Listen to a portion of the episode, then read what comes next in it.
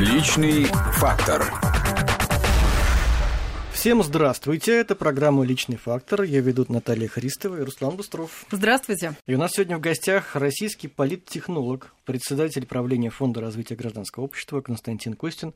Константин Николаевич, здравствуйте. Здравствуйте. Нигде не ошиблись в регалиях? Или что-то еще хотелось бы добавить? Да нет. Ну, Даже, так- может быть, избыточно. Ну, тогда я задам Что вопрос, лишнего? как раз э, касающийся ваших регалий. Политтехнолог – это кто? Да, вот э, я как раз э, хотел, э, может быть, попозже это сделаем, почитать статью про политтехнологов, Так. поскольку вокруг этого много мифов. э, Кто такой политтехнолог в России, понять крайне сложно. На Западе, в общем-то, такой профессии в чистом виде не существует. Поэтому, когда говорят российский политтехнолог, ну, сложно понять, кто. Мгм. о ком идет речь, да? Потому что ну, кто такой политолог, понятно, да, это ученый, Мгм. да, представитель определенного, так сказать, направления в науке, да, даже представитель определенной науки, у которой есть свой метод познания, свой предмет изучения, а, и который анализирует действительность э, при помощи имеющихся у него инструментов. Когда говорят про политтехнологов, там очень много всяких мифов. Я вот как раз, пока ехал к вам, посмотрел статью в Википедии, долго смеялся, там, что, оказывается, День российского политтехнолога. это- Есть такой. Да, да, да. Это... Там их не. Во-первых, их несколько. Отмечаете? Да, я нет. Ни одного не отмечал. Я вот с удивлением из, из Википедии узнал, что, оказывается, такое существует. э, И, в частности, там э, в качестве одного из, из памятных дат это день рождения Никола Макиавелли. Автор государя, да? Да, прославился книгой «Государь», и, в общем-то, в честь него там почему-то там его считают первым политтехнологом, написано в этой замечательной статье. Ну, хотя на самом деле книга «Государь» действительно неплохая, но если говорить о практической работе, то Никола Макиавелли был очень э, неудачливым политтехнологом. Как мы знаем, он там был в изгнании. В изгнании он оказался из-за того, что совершил ошибку, испугался, когда там было противостояние Савонаролы и Медичи, это в Италии. Да, и вот он в какой-то момент э, решил, что Савонарола все-таки сильнее, и начал как-то дрейфовать в сторону этих групп, скажем так, да, а в результате у Медичи ситуацию получилось переломить, и для того, чтобы каким-то образом вернуться ко двору и стать все-таки придворным политтехнологом, он как раз и написал книгу «Государь», где он рассказывает о том, как надо удерживать власть, как надо ее завоевывать, как надо управлять, на каких принципах это управление строить. Цель оправдывает средства, это одна Так из что- его самых что известных фраз. политтехнолог? И в результате у него ничего не получилось. Медичи его так и не призвали обратно. То есть в этом смысле, как э, практический деятель, он э, себя, в общем-то, проявил не очень. Хотя книжка действительно неплохая. Ну, там базовое это утверждение, а, на чем э, необходимо делать акцент, когда государь управляет. На страхе или на любви. Ну, вот Макиавелли, конечно, был уверен, что на страхе, и, собственно, в этом А вы? я как раз считаю, что, конечно, на любви, но если шире, там, на доверии Мгм. народа, да, поскольку если мы говорим о демократии, ну, все-таки любовь это одна из коллективных эмоций, которая, конечно же, может быть, но все-таки основное, мне кажется, доверие. Так, я так и не понял, что такое политтехнолог. И почему политтехнолог, а не политконсультант, например? Почему вот вы так себя а это про... обозначили? Нет, а это не... во-первых, это не я себя так обозначил, э, это таким образом меня обозначают некоторые люди, которые описывают э, мою работу. Я как раз себя бы скорее назвал экспертом, может быть, я бы себя назвал политическим менеджером, но в конце концов это же всего-навсего спор о терминах. Под политтехнологами подразумевают людей, которые занимаются организацией избирательных кампаний, которые занимаются организацией тех или иных политических процессов. Но, опять же, когда мы говорим о политтехнологах, есть все-таки люди, которые занимаются менеджментом, действительно организацией. А есть люди, которые работают на каких-то узких фрагментах, да, в каких-то там небольших сферах и отраслях. Вот, допустим, политическая реклама. Есть замеч... люди, которые замечательные там, ей занимаются, придумывают слоганы, рисуют плакаты. Они являются политтехнологами. Можно их назвать политтехнологами, или это просто дизайнеры, художники, рекламисты. Ну, технологии, это же, как правило, некий набор инструментов все Правильно, абсолютно. Это некий набор инструментов. А Поэтому... здесь это одна сторона. Поэтому здесь э, существует, э, ну, в России прижилось слово политтехнолог, да, хотя мне кажется, слово политконсультант, политменеджер, политический менеджер это более адекватное название тому, чем занимаются специалисты, которые организуют те или иные а, политические электоральные например, какие процедуры. процессы? Например, что, что вы организовали, расскажите. Ну, мы знаем, что предвыборные кампании у вас были. Мы о них еще, возможно, поговорим. И Ельцина, и Путина, и Медведева. Понятно. Какие еще процессы вы организовали? Тут, понимаете, дело в том, что специфика заключается в том, что время для мемуаров еще не пришло, М. и здесь все-таки мы же работаем в интересах клиента, конечно, это, ну, это, конечно, не вполне врачебная тайна, да, потому что ну, что-то там становится известным средством массовой информации, а что-то даже становится предметом, так сказать, широкого обсуждения. А, но тем не менее, там с моей стороны было бы некорректно перед моими там. Ну, получается, вы, клиентами. не, вы манипулятор общественным мнением. Нет. Ну, как нет? Ну, ну, что значит манипулятор общественным мнением? Ну, вы создаете некий имидж кандидата, например, или организовываете процессы искусственно в обществе, которые нужны вашему заказчику. Я считаю, что ничего искусственно организовать нельзя. И те... я, с- я встречался, кстати, с, э, там, на разных этапах своего жизненного пути с людьми, которые говорили, мы можем все организовать с нуля. Вот люди будут в это верить, в это будут не верить. Так невозможно. А, Конечно, на это работает э, медиа, на это, кстати, работает куль- массовая культура, кино. Есть там замечательный фильм «Хвост виляет собакой», где как раз там а, показан один из примеров, как э, работают политтехнологи или политконсультанты, да, когда вы помните, там случается некий скандал, ну, там за, за основу берется история с Моникой Левински, до выборов совсем немного, и надо каким-то образом медиа и людей отвлечь от скандала, э, с, от сексуального скандала к- Мгм. там, с практиканткой, которая там, что-то там произошло, говорят, в овальном кабинете, ну, как мы помним, у Левински, что-то вроде того, что было у Клинтона с Левински. Да, и, соответственно, приглашают специалиста, который предпринимает определенные шаги, чтобы увести, так сказать, массовый интер- интерес, внимание медиа в какие-то другие сферы. Да, придумывает какую-то войну, которая на самом Мгм. деле не существует, придумывает каких-то героев, какие-то темы, на которые отвлекает людей. И таким образом, э, оставшиеся несколько недель до выборов, люди вместо того, чтобы Да. обсуждать имидж и, соответственно, проблемы моральных качеств кандидата, они обсуждают войну, они обсуждают какие-то серьезные глобальные мировые проблемы.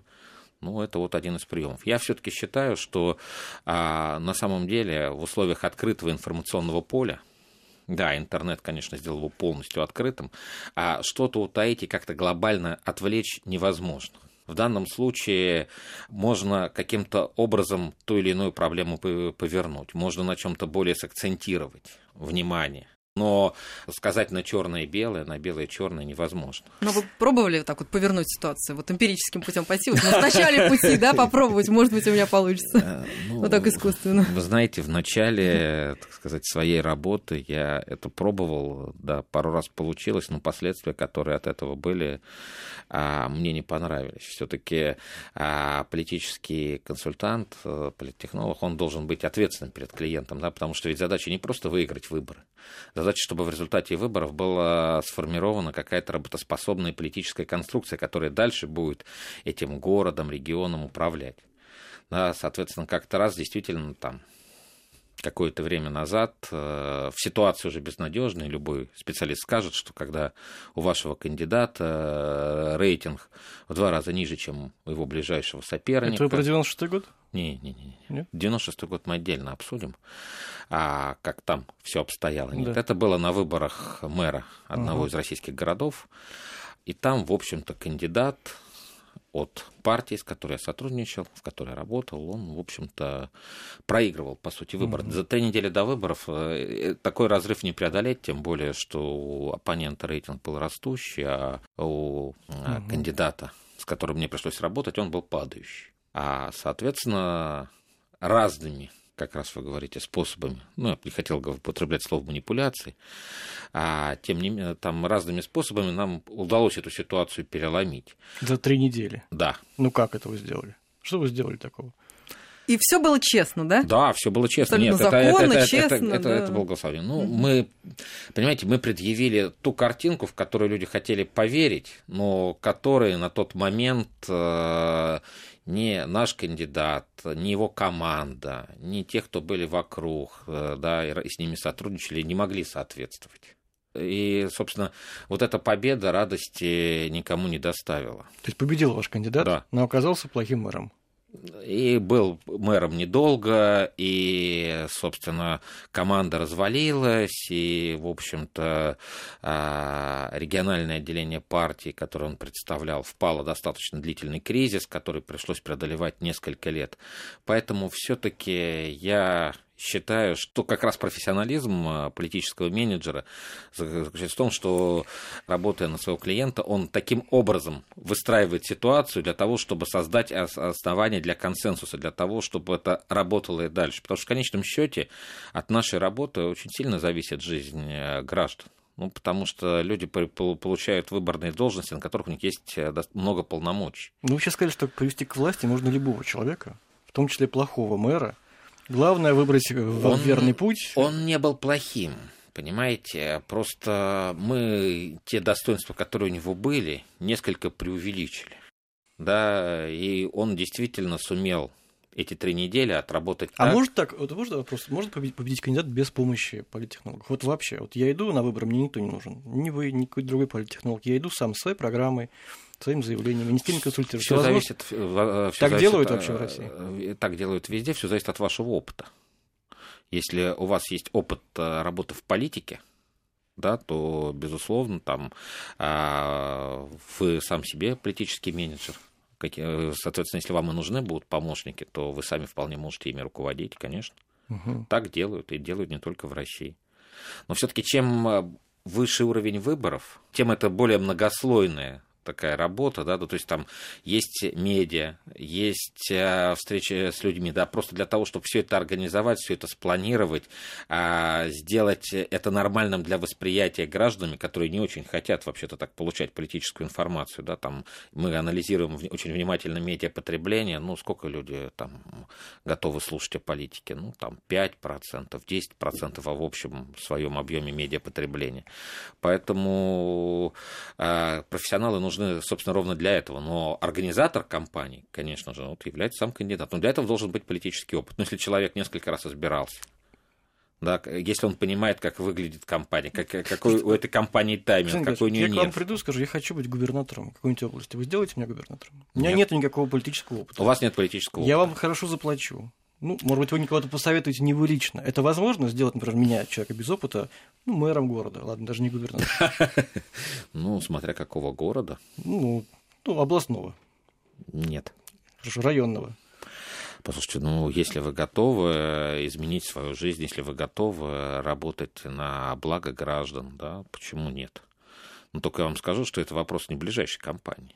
Если ну, вы хотите... мы уже опоздали. Да, то есть если вы, э, если, если вы хотите стать э, мэром, то, может быть, для начала вам бы имело смысл поработать в муниципальной ассамблее, в, в законодательном органе, да, каким-то образом там себя проявить. Да, мы, мы изучим проблематику, поймем ожидания граждан и скажем вам, над чем вам лучше работать, являясь угу. депутатом, с тем, чтобы люди вас выделили, заметили, чтобы у вас начала складываться естественная база поддержки. И уже потом, поработав и получив положительный опыт и положительное мнение о вашей работе, положительную оценку вашей работы граждан, да, мы уже скажем, а теперь можно делать следующий шаг. Поэтому это, конечно же, возможно. Только это не значит, что... А сколько времени это потребуется? Вот, от, от момента принятия моего Руслан решения... серьезно задумался. Стать мэром до того, Ну, смотрите, полномочия у нас в зависимости от субъекта 4-5 лет. Ну, это понятно. Да. Ну, соответственно, вот вам... 4-5 лет. Да, после этого... А если... если я появлюсь там за год, например? Это невозможно. Посмотрите, основная работа, итог выборов, он в значительной степени складывается в межвыборный период люди вот на выборах э, серьезного уровня, это вот мы говорим от регионального и выше, они, в общем-то, к моменту активной фазы избирательной кампании, а это за месяц до выборов, они уже свои, по, по сути, их предпочтения сложились, они уже определены. Ну, не всегда так бывает. А, нет, всегда. Так бывает всегда. А есть э, э, так называемый ситуативный электорат. Ну, это от 9 до 15 процентов. Это люди, которые будут определяться в последний момент. И борьба вот, идет на, ну, на последнем этапе кампании, идет именно за них. Я все время говорю, вот, слушайте, там, в свое время там одному из изданий сказал, что политика это работа, на которую надо ходить каждый день. Потому что основные пристрастия, электоральный статус-кво формируются именно в межвыборный период. Понятно. А в выборный период мы можем побороться за ситуативный электорат, мы можем попытаться сформировать некую эмоцию коллективную, да, которая позволит нам этот электорат в большей степени подтянуть к себе и улучшить результат. Мы Но радикальных должны... изменений за три месяца невозможно. Прерваться на новости вернемся. Личный фактор. Личный фактор.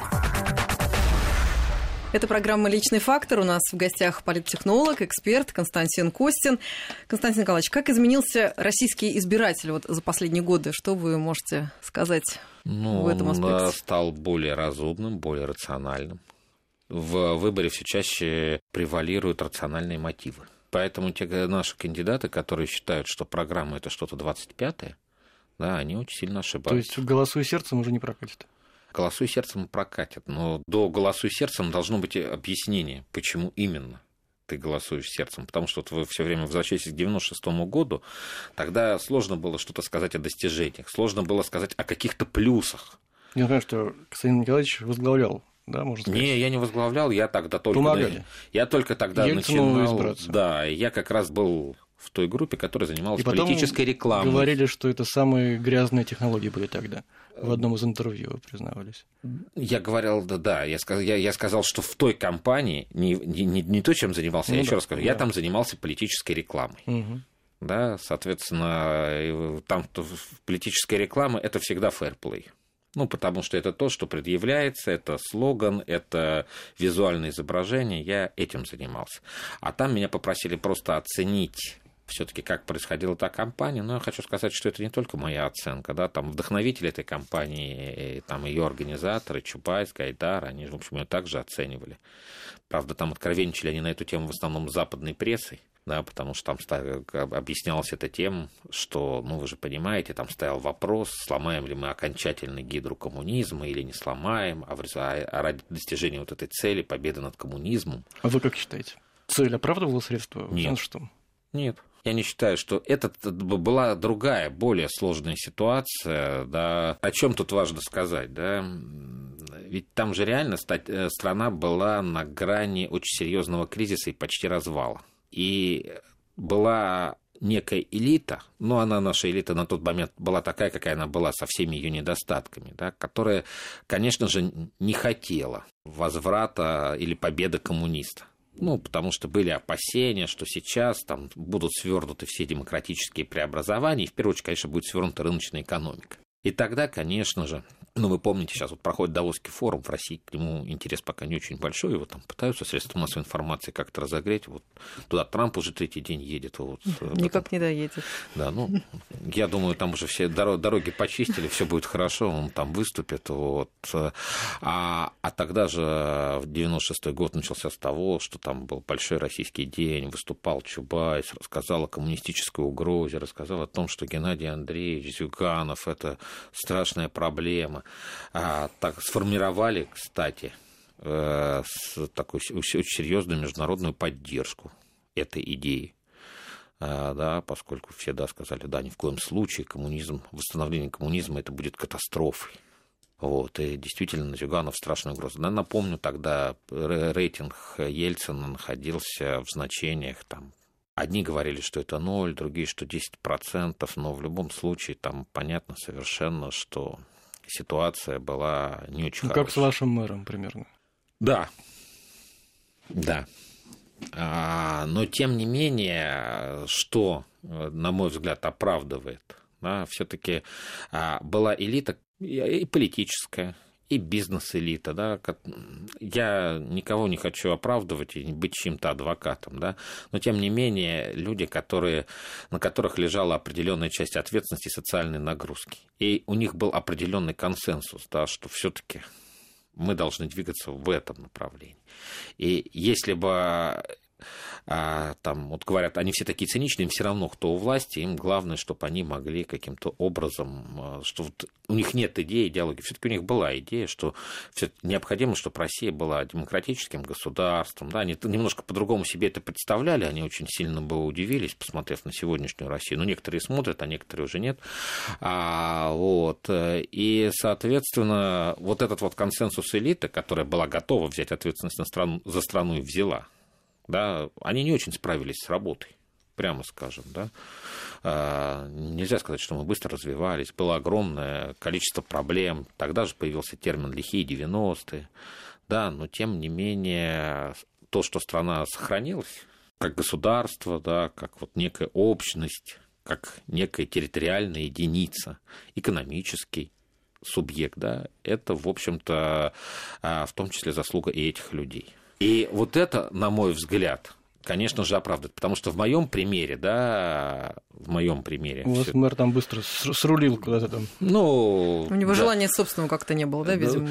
Быть у, власти. У, у, него, у него не было, у него не было, да, не, у, у него не было жажды жизни, mm-hmm. да, вот то, что вас желание выживать. Все-таки у этих э, людей, у, у, у элиты то, mm-hmm. того поколения, а многие до сих пор, кстати, в элиту входят, да, у них было желание выжить, да, у них вот эта вот э, пассионарность, о которой там говорили великие русские философы, там, да, это то, о чем писал Гунов, она у них была, да, и они вот, и это было абсолютно идеологично, да, иногда, я, я опять же не сторонник вот, э, там, да, сверхидеологичных подходов, да, мы помним, чем это в нашей истории оборачивалось, но совсем без идей нельзя, да, потому что вот в моем негативном примере там как раз не было у человека идеи, ну да, могу быть мэром, а могу не быть мэром, могу еще где-нибудь поработать, ну, вы избрали меня мэром, ну вот я что-то людям там наобещал с три короба, и все равно мне кто это будет выполнять, да, вот вот так нельзя, да, вот все-таки э, здесь крайне важно, вот если вы решите все-таки ну, да. Э, стать политиком, угу. да, то вы должны понимать, что вы пришли сделать жизнь людей лучше. Ну, а иначе зачем? ну, вы, вы правда думаете, что они вот идут ради того, чтобы сделать жизнь людей лучше? Ну, вы знаете, вы знаете. Ну, как мне в это поверить? Помогите мне, хочу в это поверить. Но это невозможно. Я хочу вам сказать, что практически все, с кем я работаю, приходят в политику, чтобы сделать жизнь людей лучше. То есть не для личного обогащения, не для влияния, они идут именно Есть еще... с мыслью, как бы сделать жизнь людей. Нет. То есть как вот в известном сюжете, знаете, такие, знаете, Послушайте, вот, э, известный телевизионный сюжет, помните, когда два депутата о России думают? Вот, вот, вот так примерно? Послушайте, мы, давайте сейчас, разные люди есть. Да, но мне кажется, что есть, конечно, очень важный мотив самовыражения и самореализации. Да, ну политика это высококонкурентная сфера человеческой деятельности. Да, там очень высокая конкуренция на каждом из этажей. Да, начиная, да, даже вам хочу сказать, выиграть муниципальные выборы, нам с вами, если вы вдруг решите, будет непросто. Да, а чем выше поднимаешься, это как в спорте, да. Чем выше ты поднимаешься, чем выше уровень соревнований, в которых ты участвуешь, тем сложнее. Поэтому, безусловно, стремление к самореализации, это никто не отменял, да. Политика – это занятие для людей сильных, честолюбивых, готовых брать на себя ответственность. Но, тем не менее, люди, которые приходят самовыражение ради самовыражения, карьера ради карьеры, но это на каком-то этапе перестает работать. Как, собственно, в том же спорте. Да, все-таки там есть фаерплей, есть э, там а, игра, есть зрители, или там тот вид спорта, которым кто-то занимается. Да, поэтому мне кажется, что много. Да. Есть и негативные примеры, их полно. У нас в свое время, да, это опять же наследие 90-х годов, многие э, считали, ну, просто брали статус депутата, ну, просто чтобы иметь. Они не работали в Государственной Думе, они не появлялись в зале заседания, они за, за всю свою работу не, не поучаствовали в подготовке ни одного законопроекта, но они были. У них был статус, машина с номерами, депутатская неприкосновенность, да, они просто, что называется, ну, такие люди редко работали с избирателями, они почти никогда не были одномандатниками. Такие люди, как правило, платили за то, что они оказывались в списках самых разных партий. Там, потому что много часто, вот то, о чем вы говорите, в этом часто обвиняют партию власти. Я хочу сказать, что в этом смысле КПРФ и ЛДПР в 90-е годы рекорды ставили кого они брали, даже не в какие-то там незаметные региональные группы, а просто в федеральную часть списка. Поэтому да, это было, но тем не менее а развитие демократии, развитие политических процедур конкурентности, да, оно как раз приводит к тому, что таких людей становится все меньше и меньше. И это как раз, опять же, говорит о том, ну, понимаете, бывают детские болезни. Мы, в конце концов, в нашей демократии чуть больше там, четверти века мы молодые в этом смысле еще. Я хочу сказать, что в других странах то тоже, в общем-то, если мы посмотрим, какие проблемы были у разных демократий, европейских, американских, да, тоже, в общем-то, у всех бывают болезни роста. Важно, что у нас, что мы движемся вперед. Да, вот э, Украина в этом смысле вперед не движется, она движется назад. А что является критерием? Критерием как раз то, чтобы все-таки а, те, кто занимаются политикой, те, кто представляют государство, они действуют в, э, в интересах людей. Стараются сделать... И у нас так происходит. У, у, нас, э, тенденция. У нас, у нас это как тенденция. Mm. У нас, если мы говорим о людях, которые участвуют в политике, таких людей с каждым годом, с каждым избирательным циклом становится все больше. А на Украине, к сожалению, их становится все меньше. Я не говорю, что там только те, кто заняты обогащением или обслуживанием олигархических групп, становятся в политике. Но опять же, это тоже моя там, известная оценка украинской политической системы, что это некая ширма. Да, что реально вся власть поделена между несколькими крупными олигархическими группами, и, соответственно, а, по, различные политические органы, Рада, правительство, министерство, это все просто некая ширма. Это вот гражданам показывают, управляют вами так. А на самом деле сидят люди, которые там дергают этих товарищей за ниточки, которые э, руководствуются совершенно другими интересами и основаниями, которые воспринимают свою страну как зону свободной охоты. Еще одна пауза и вернемся. Личный фактор.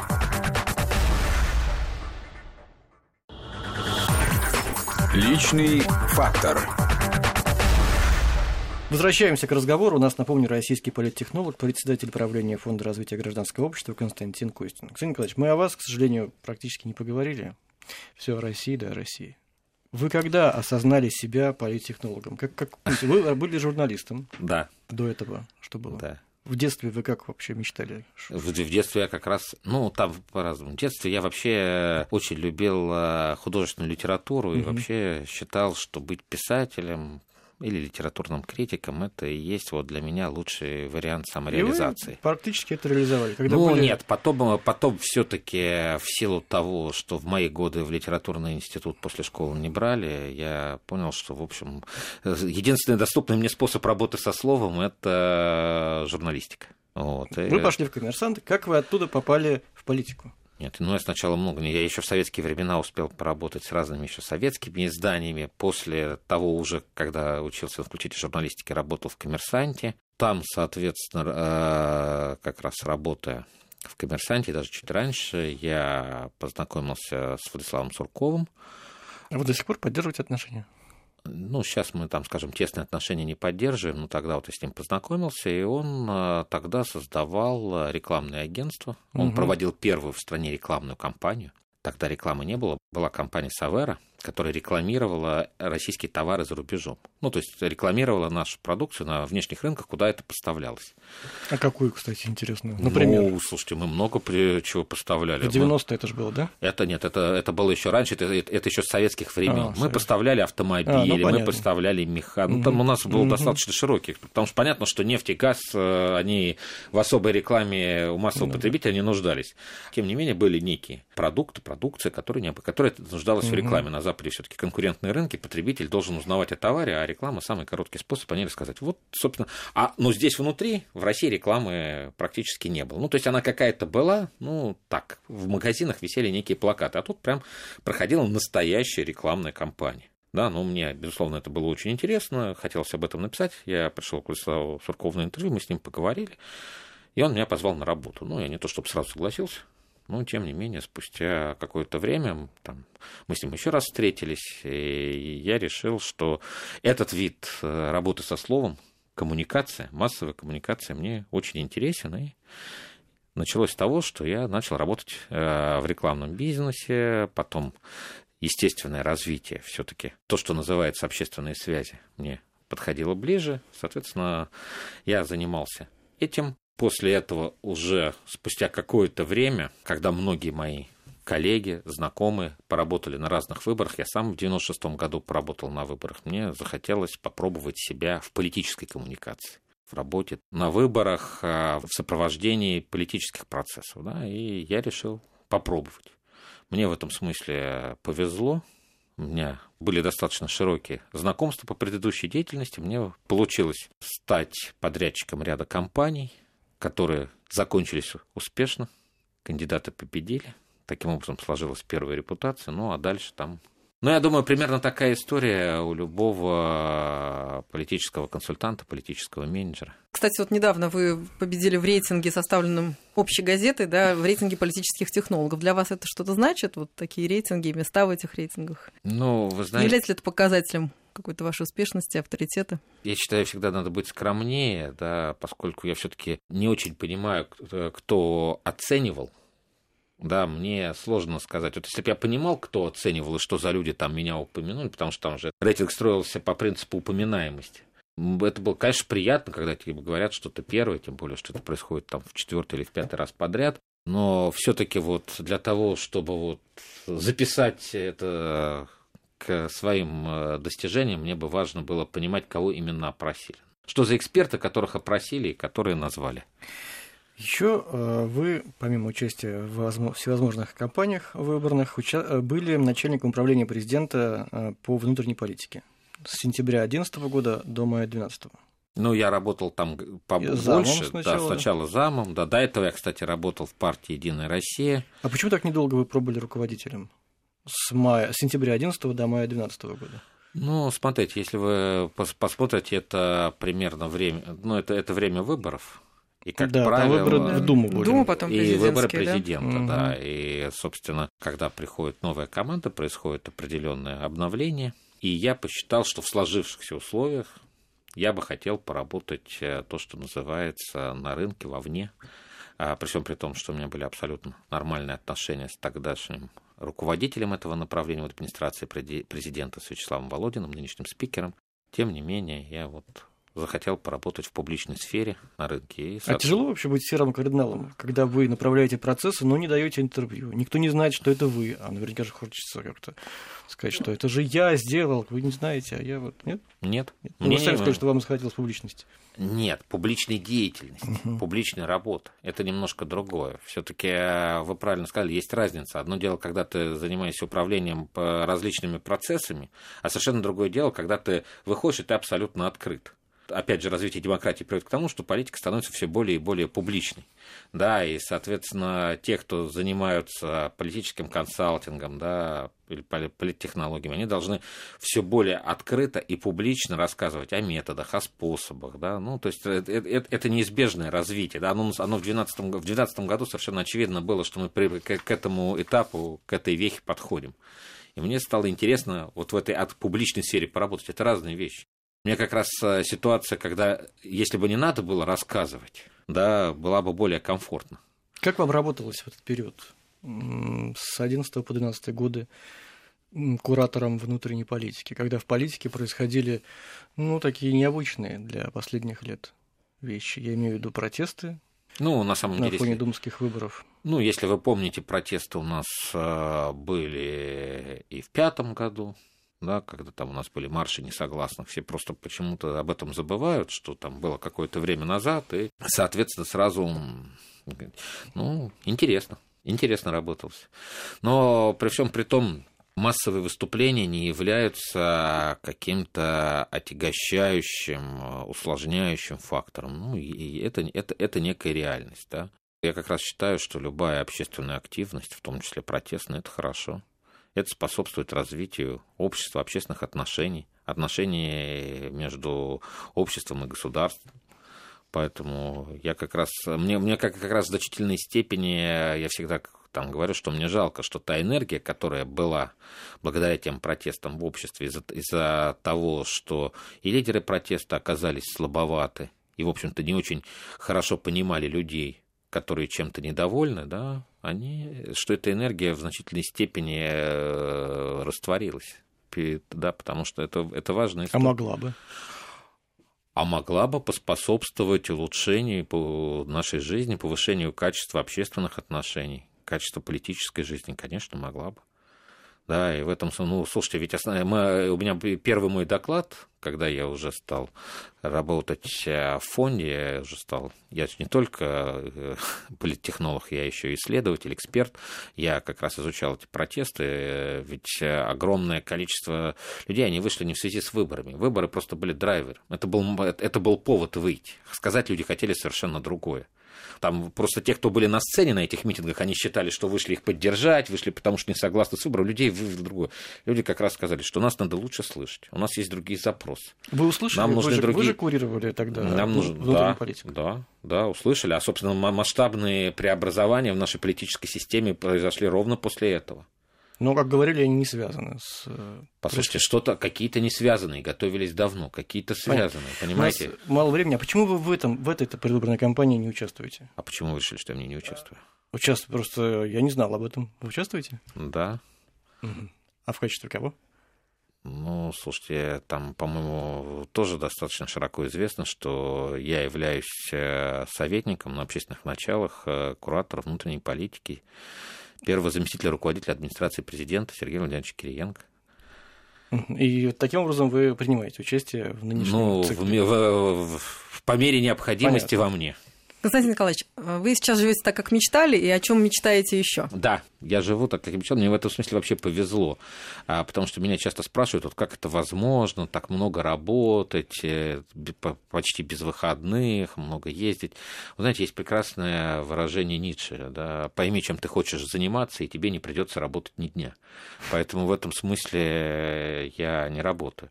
Я живу и делаю то, что мне нравится, и поэтому я, может быть, э, не устаю так сильно, кто, как те люди, которые делают а если нелюбимую не политтехнология, то кто? То что? Ну, если, послушайте, я же сказал, что меня, меня, меня интересует коммуникация в широком смысле. А вы же еще спортом занимаетесь? Ну, спортом занимаюсь, да. А, как я провожу свободное время, там, э, слушайте, ну, я человек достаточно с разносторонними интересами. Я, например, очень люблю по-прежнему читать, вспоминая, так сказать, о своей юности, когда я думал, что это, наверное, станет предметом моей профессиональной деятельности. Да, да, я занимаюсь спортом. Уже не так, конечно, как в молодости, но тем не Кстати, менее. Кстати, среди увлечений дзюдо, большой теннис, это такие виды спорта, которыми а... увлекались лидеры нынешние нет, или предыдущие? Ну, нет, теннисом... Никак не связано, тен... да? это, это никак... Слушайте, дзюдо, я как-то, как, знаете, такая пословица, я дзюдо любил и до, потому что я дзюдо перестал заниматься в 17 лет, поступив в университет. А это, на всякий случай, 87 год. А что касалось большого тенниса, ну, я пока там травму не получил, играл, и это продолжалось года до 98-го. То есть это вопрос просто, опять же, корректности составления. То есть это, это я говорил в интервью очень старых, просто это почему-то говорится как что-то актуальное. На сегодняшний день там среди моих интересов там это горные лыжи, дайвинг, э, ну, бег трусцой остался. О себе одним словом или фразой? Да это почти невозможно. Я всегда завидую людям, которые могут э, сказать. Да, ну, вот, пожалуй, вот, а, знаете, когда вы сказали, что давайте мы будем говорить ну, не только о вашей профессиональной деятельности, не только о политике, но и обо всем. Я, знаете, вспомнил выражение Маяковского о самом себе. Да, он там говорил, я поэт, тем и интересен, о том и пишу. А про все другое, если это отстоялось в слове. Ну, про себя можно сказать, я а, занимаюсь а, политическими коммуникациями, а этим я, пожалуй, интересен. Вот, а по всем остальном все равно через призму вот этих вот своей работы. Спасибо большое. У нас в гостях был Константин Костин, политтехнолог, эксперт, председатель правления Фонда развития гражданского общества. Спасибо. Спасибо. Личный фактор.